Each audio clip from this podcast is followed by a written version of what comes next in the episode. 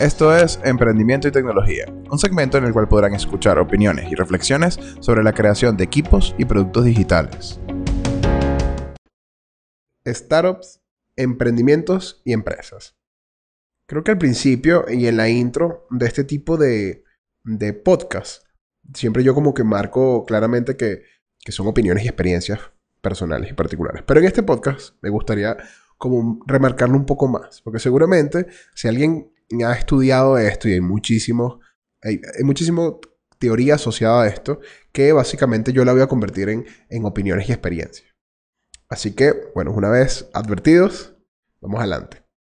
Yo creo que actualmente la, la palabra emprendimiento está, está siendo utilizada muchísimo, es muy popular y básicamente ya no parece haber diferencia entre un comerciante, una empresa y un emprendedor parece que ahora todo el mundo está emprendiendo. Entonces, como que, bueno, la señora en la esquina que está haciendo empanadas, ahora ya es una emprendedora porque está haciendo sus empanadas ahí en la esquina, pues.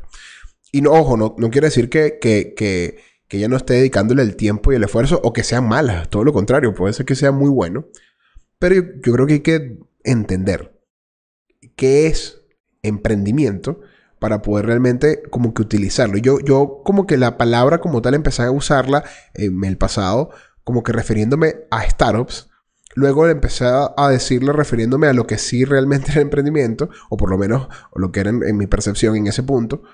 Y eh, también a algunas empresas que yo sentía que tenían ciertas cualidades, pues básicamente yo las metí allí justamente en ese lugar, en esa bolsa de llamada emprendimiento. Entonces, para poder entender las diferencias, yo me gustaría empezar como por la más, por lo menos la que me parece ahora que se distingue mucho más claramente de las demás yo, eh, que son los startups. Un startup, como su nombre lo indica, debería ser empezar desde arriba. Entonces me pongo a pensar en cuáles son las formas que uno puede empezar desde arriba. Y obviamente tiene que ver con los recursos. Cantidad de recursos disponibles para poder realmente llevar a cabo una meta. Un startup necesita tener esos recursos desde el inicio. No tener que buscarlos orgánicamente, o tener que sufrir de alguna manera eh, todos los inicios de comienzos de empresas orgánicas creando un producto, viendo cómo ese producto se poco a poco se puede mercadear para poder costearse y poder comenzar a crecer y que ese crecimiento sea el que pueda generar suficiente dinero para poder eh, obtener mayor crecimiento. La idea del Estado es empezar desde arriba. Alguien pues te ayuda colocando los recursos, normalmente dinero, y con ese dinero pues puedes administrarlo y gestionarlo de forma de que si se toman buenas decisiones pueda pues haber una promesa futura, que bueno, ya seguro de eso hablamos en mucho más detalle en un futuro. Entonces, la intención de todo esto tiene que ver con que el emprendimiento está, parece muy de la mano de los startups.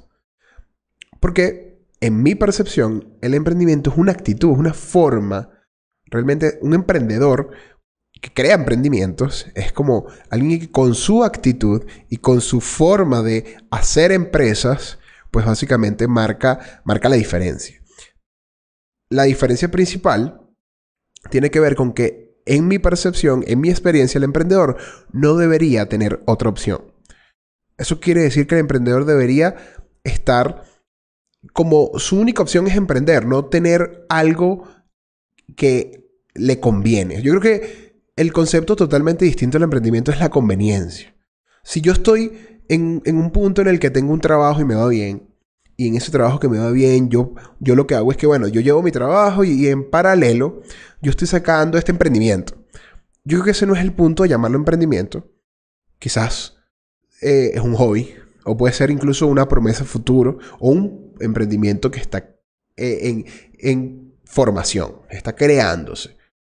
El emprendimiento como tal viene en la dedicación y en la capacidad que tiene esa persona a, soltar la zona de confort para poder dedicarse realmente a esto. Así que para mí el emprendedor no tiene opción, es, es, ese es el camino, es emprender o nada. Luego tiene que ver con, con la filosofía, lo que está detrás del el emprendimiento. Casi siempre, de hecho, hay muchísimos chistes que tienen que ver con, con la motivación del emprendedor, que casi siempre es hacer un impacto en el mundo, cambiar el mundo. Y yo creo que tiene que ver, aunque esto es como una forma muy exagerada de decir las cosas, pero sí creo que tiene que ver con el propósito. Si estuviésemos hablando de la pirámide de Maslow, estaríamos hablando del nivel superior. Queremos hacer un impacto, bien sea en, el mercado, en los equipos, en las personas que estén alrededor de nosotros. Entonces, yo sí veo que tiene mucho que ver con, con esa capacidad de poder hacer las cosas de manera distintas y quizás no lo tradicional salir un poco de la caja y pensar en, en cómo darle la vuelta a ciertas situaciones para poder obtener a partir de allí pues una, crear un equipo que pueda promover o, como plantear una solución y que esa solución sea lo que se está construyendo. Y el emprendedor mm, obviamente no, no es que aparece de la nada y aparece eh, como que solo y luego sigue emprendiendo solo y se, y se, termina de creando su producto solo y terminó al final y, y creó todo esto es muy probable, hay excepciones, pero es muy probable que en el proceso ese emprendedor pues, pueda transmitir esa, esa energía, esas ganas de crear propósito con otras personas y esas personas se le unan y que creen una, forma como de, de, complementarse unos a otros. Y ese complemento es lo que forma un equipo. Y bueno, obviamente todo esto es lo que, lo que termina pasando. Es que si se ponen a ver la definición que estoy como, o que quiero transmitir, tiene mucho más que ver con actitudes. No tanto tiene que ver con, con, con, conceptos claros de que el emprendimiento se distingue del startup por la cantidad de dinero que se tiene. Pero yo sí creo que hay, hay formas de distinguir cuando estás en un startup y cuando estás en, una, en, un, en un emprendimiento que todavía está consiguiendo ¿Qué es lo que lo define? Yo veo que hay como dos segmentos y tienen que ver con, primero, qué es lo que quieres y a dónde te ves tú en un futuro. Si, si lo, lo que tú necesitas, lo que tú ves, es que los siguientes 5 a 10 años tú vas a dedicarte a crecer exponencialmente, a dedicarte a, a crear algo que se extienda lo suficientemente o sea, que sea lo suficientemente grande y que se extienda lo suficientemente rápido como para que exista un interés de un tercero para poder decir, este dinero tiene mucho más sentido colocarlo en este equipo, en esta persona, en, esta, en este emprendedor, que colocarlo en otra inversión que me pueda, quizás me, es más segura, pero quizás colocarlo en este lugar hace que el propósito que esta persona, que este equipo está fomentando, pues a mí o me gusta o me conviene. Es allí donde las metas tienen que estar muy claras. Porque eso es perseguir el startup, perseguir el dinero que acelera, el dinero que hace que ese, esa ambición se pueda cumplir. Entonces, si eso es, es, es como que la mentalidad que el equipo tiene, bueno, pues tiene sus consecuencias. Las consecuencias es que lo que, lo que esta persona que está colocando dinero espera es, que el crecimiento sea lo más rápido posible. No porque quiere cobrar dinero al final de cada año, no porque quiere, quiere que su dinero se lo devuelvan. Aunque obviamente hay una devolución de dinero, pero no está basado en, que, en que orgánicamente ese dinero va a regresar. No, está basado en que la siguiente persona que entre dentro de, esta ecuación, pues va, a ver que la, que la gráfica de, de, la exponencial está en el punto en el que ellos le puede llegar a interesar porque viene, viene mucho más, la pendiente sigue, sigue hacia arriba y está en el punto en el que van a generar más, más mm, mucha más tracción, mucho más eh, alcance, mucho más dinero.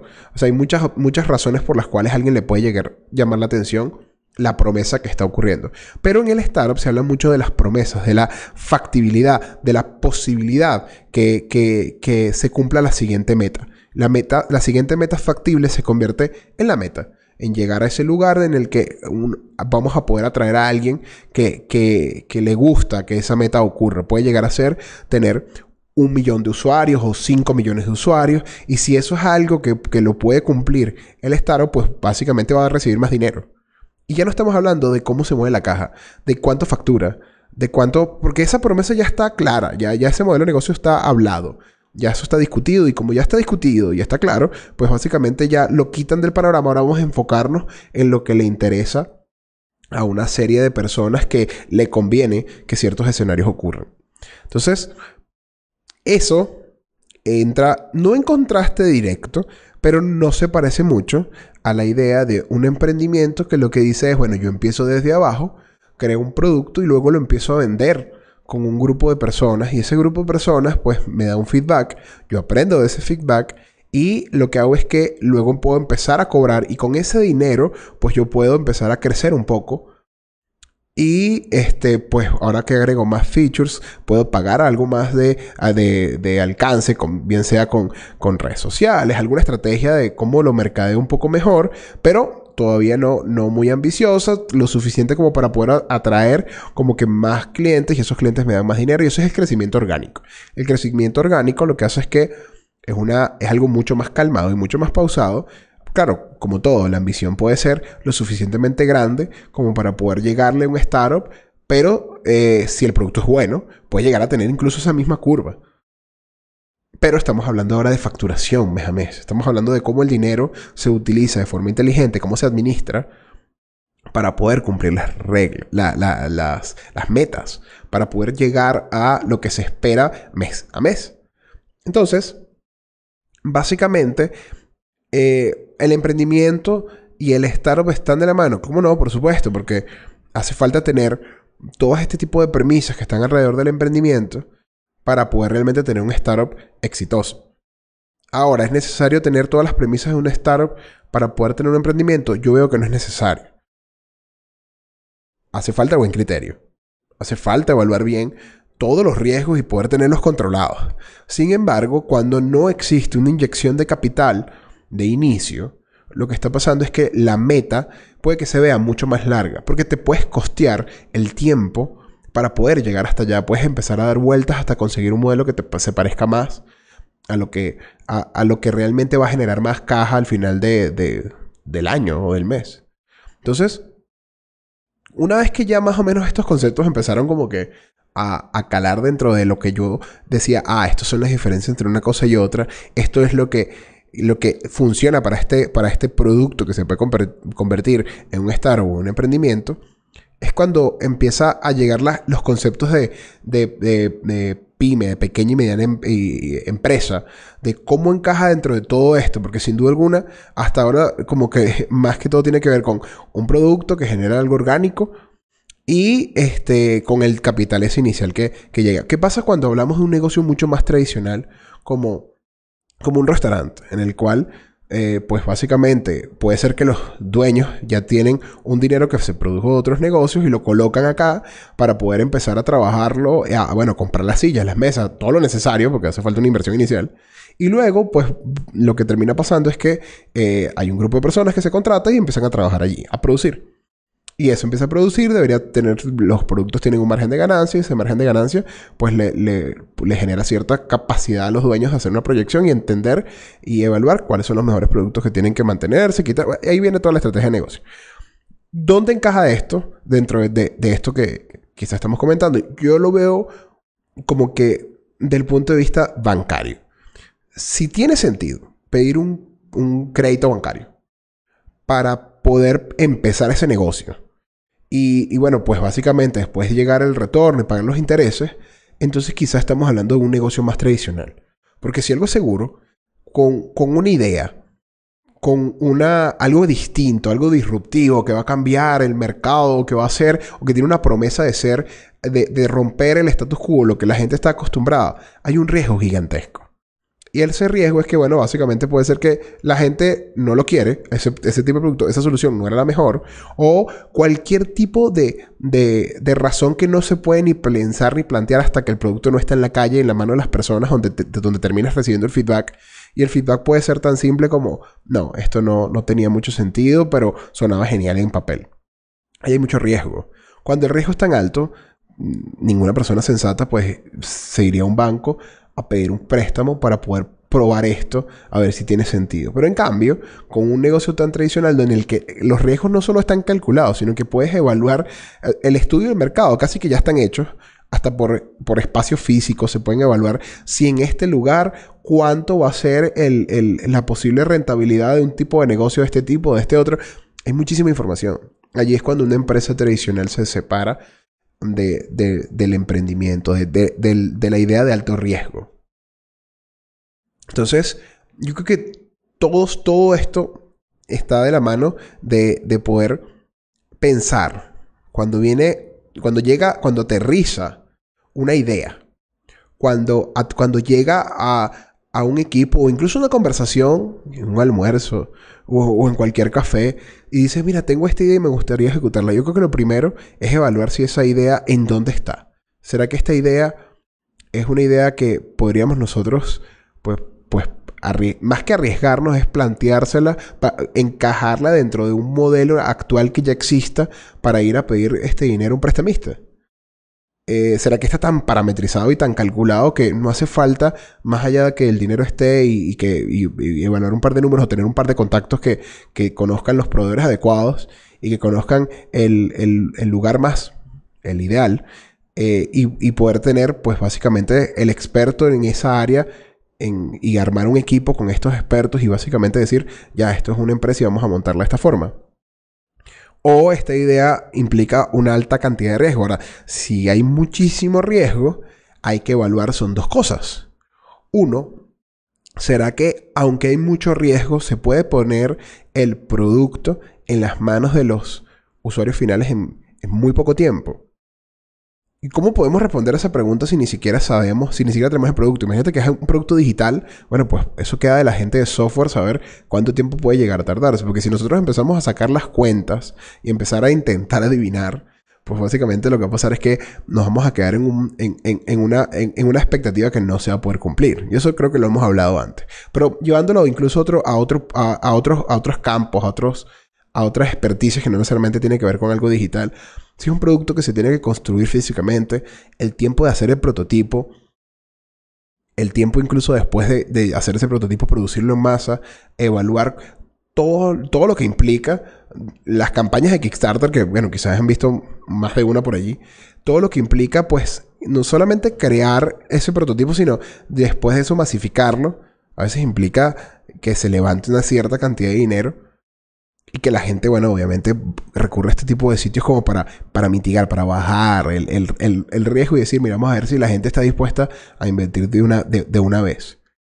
Si, lo si, si, la idea es crear ese producto y, tienes las habilidades, las capacidades para poder crearlo, sin necesidad de, de realmente tener un equipo o un montón de personas, y eso pasa muchísimo por lo menos en el área de juegos, los videojuegos hay veces que hay una sola persona que, construye un juego y después que lo construye lo vende y se, pues, hace millonario. Hay muchos casos que la gente comenta. Minecraft lo hizo una sola persona y ahora es multimillonario, se lo vendió Microsoft por un montón de dinero. Pero ¿cuánto tiempo tardó él en crearlo? Ahí es donde está quizás la diferencia, porque el camino de crear Minecraft yo creo que fue muy... Fue lo que definió la vida de una persona por, un, por lo menos por, por un par de años. No tengo ni idea de cuánto tiempo tardó Minecraft en hacerse. Quizás incluso puede ser que haya sido más de una persona, pero, pero como que lo, que lo que la gente comenta y lo que la gente habla es que es un esfuerzo de pocas personas o de, o de casi que un solo prenur que está ahí dándole por una cantidad de tiempo. Si el camino no es, no es divertido, no, no, no es feliz, no, no es algo que, que es extremadamente motivador, entonces puede ser que, que, que no sea lo mejor recorrerlo por allí. Si, si, si quizás ese, ese, ese pequeño, ese, grupo de personas que están en ese café o en ese almuerzo hablando de esa idea, dicen vamos a dedicarnos por esta cantidad de tiempo, vamos a echar, vamos a darle y no, no veamos para atrás.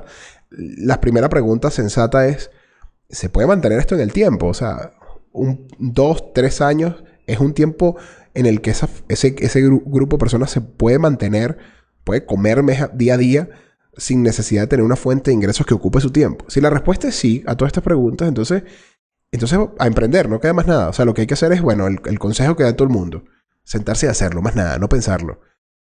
Ahora, si existen otro tipo de, de, situaciones alrededor de esto, entonces es el, es el punto en el que hay que buscar ayuda, hay que buscar ese dinero inicial que hace que, que las preocupaciones o quizás esta idea de que se quiera hacer Minecraft o, un juego o se quiere hacer cualquier producto que tiene que ser producido en masa, bueno, pues se necesita gasolina, se necesita ese dinero que hace que pueda traer a los expertos, a las personas que ya yo conozco, incluso puede ser a, la a las mismas personas que están ahí diciendo, necesitamos esta cantidad de dinero para nosotros renunciar a nuestros trabajos y dedicarnos a esto. Y es algo sensato que pedirle a alguien que tiene dinero. Yo siempre he dicho que hay dos tipos de problemas con el dinero. La gente que tiene muy poco y la gente que tiene mucho. La gente que tiene mucho quiere invertir el dinero para no tener dinero tonto, que tener dinero inteligente. Y el dinero inteligente se consigue cuando, cuando consigues a alguien que tiene un problema que es tengo poco dinero y tengo mucha inteligencia. Entonces, ahí es cuando los dos hacen match. Y en ese punto es en el punto en el que si alguien pide algo sensato, que es, bueno, tengo este equipo con estas, estas personas que nos sentamos, que tuvimos esta idea y que nos sentamos a comer en un, en un almuerzo, nos sentamos en un almuerzo y propusimos todo esto, pues llegamos a esta conclusión y también sabemos que esto es lo que cuesta nuestro tiempo, esto es lo que cuesta nuestras horas, nuestra experticia, esto es todo lo que sabemos y sabemos que si nos sentamos y dedicamos vamos a poder lograr esto, esto y esto. Muy sencillo y eso es casi que lo que está detrás de un pitch deck. Es cuál es el problema, cuál es la solución, por qué nuestra solución debería funcionar, cuáles son los competidores y, bueno, más o menos cuánto, de cuánto dinero estamos hablando, de cuánto es esa masa crítica que puede llegar a comprar ese producto.